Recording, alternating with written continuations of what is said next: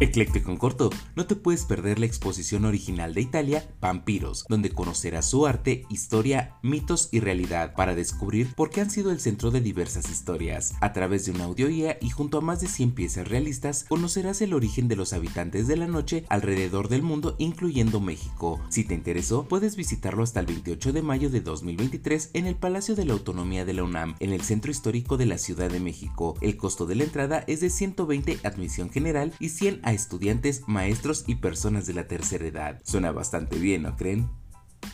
Por si te lo perdiste, después de 50 años, el boleto de papel que dan en el metro de la Ciudad de México dirá adiós a partir del 2024. Con el mantenimiento que le están dando al sistema de la línea 1, este al momento de su reapertura tendrá una actualización en los torniquetes que solo aceptará tarjetas de movilidad integral y no usarán el tradicional boleto. Vaya vaya, del lado ambiental está excelente, pero déjame tu opinión.